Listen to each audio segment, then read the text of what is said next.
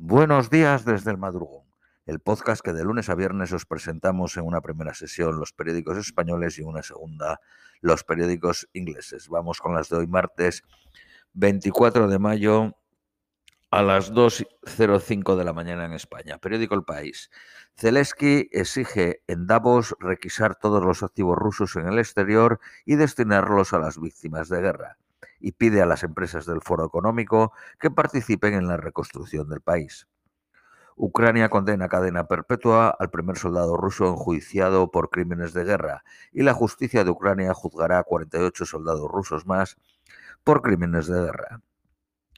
Colombia entrenará al ejército ucraniano en técnicas de desminado. Yarkov reabre el metro después de servir durante meses como refugio. Un diplomático ruso abandona su puesto en la ONU avergonzado de su país. La cadena de Estados Unidos Starbucks abandona todos sus negocios en Rusia después de casi 15 años. Un bombardeo daña la tubería principal que lleva el gas al este de Ucrania y deja sin suministro a las provincias de Donetsk y Lugansk. Reino Unido y Lituania estrechan su colaboración ante el temor de que Rusia expanda su ofensiva más allá de Ucrania. Más de dos millones de refugiados han regresado a Ucrania, según la ONU. Biden afirma que Estados Unidos defendería a Taiwán en caso de invasión por parte de China. Nuevas fotos muestran a Boris Johnson copa en mano en una fiesta durante el confinamiento, concretamente en el 13 de noviembre de 2020. Era la despedida de su director de comunicación. No recibió ninguna sanción por esta reunión.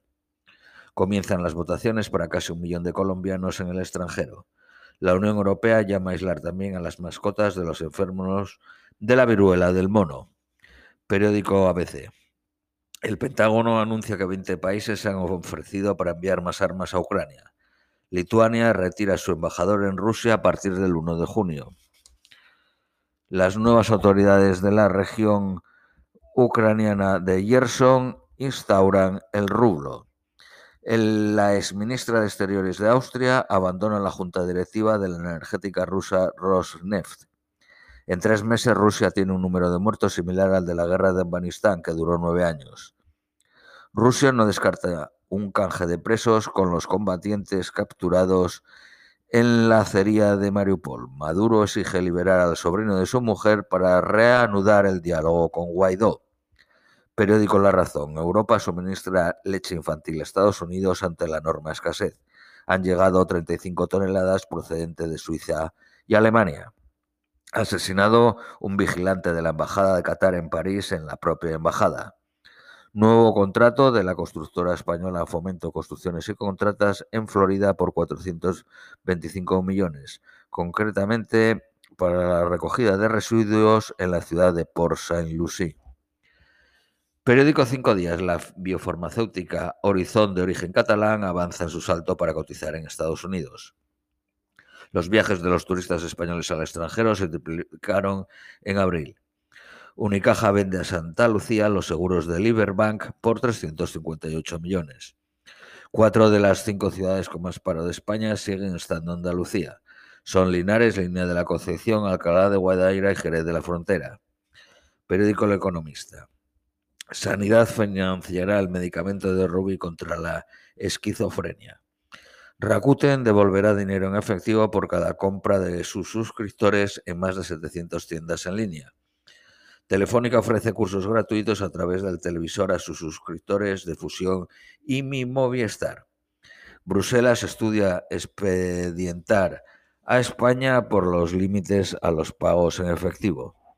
Periódico ABC, Noticias Nacionales Españolas, el rey demanda prudencia a don Juan Carlos. Don Felipe repasa con su padre las dificultades de los últimos años en un encuentro de varias horas en el que faltó la foto oficial. Santiago Abascal da por zanjado el primer intento del Partido Popular y, del PSOE de silenciar a Vox en Andalucía. El partido desliza que populares y socialistas están detrás del bulo sobre el empadronamiento de Macarena Olona y defiende que no cabía otra decisión de la Junta Electoral de Granada. Ciudadanos promoverá la reforma constitucional para eliminar la diferencia entre nacionalidades y regiones. Periódico El país. El rey emérito regresa a Abu Dhabi sin ofrecer explicaciones. Felipe VI trató con él los acontecimientos y sus consecuencias desde, su salida. El gobierno prepara una oferta de empleo récord de 45.000 plazas. De, el resto de los periódicos dicen 30.000 plazas. Bruselas pide a España un ajuste fiscal por actualizar las pensiones, plantea retrasar la edad efectiva de retiro y ampliar el cálculo. La portavoz del gobierno sobre Juan Carlos I ha perdido una oportunidad de dar explicaciones y pedir perdón. Dimite un concejal de un pueblo de León por dar positivo en alcoholemia mientras conducía un autobús escolar. Periódico La Razón. Moncloa abandona su neutralidad y eleva el tono con don Juan Carlos cree que debería haber dado explicaciones a su llegada. Once horas en Cerzuela y comida familiar con la reina Sofía, que dio positivo en COVID. Feijó terminó ayer de conformar un equipo en la sombra de técnicos con experiencia de gestión y con peso principal en clave económica. Margarita Robles, la ministra de Defensa, visita a los 140 militares que vigilan el espacio aéreo báltico. Bruselas exige a España poner coto al gasto público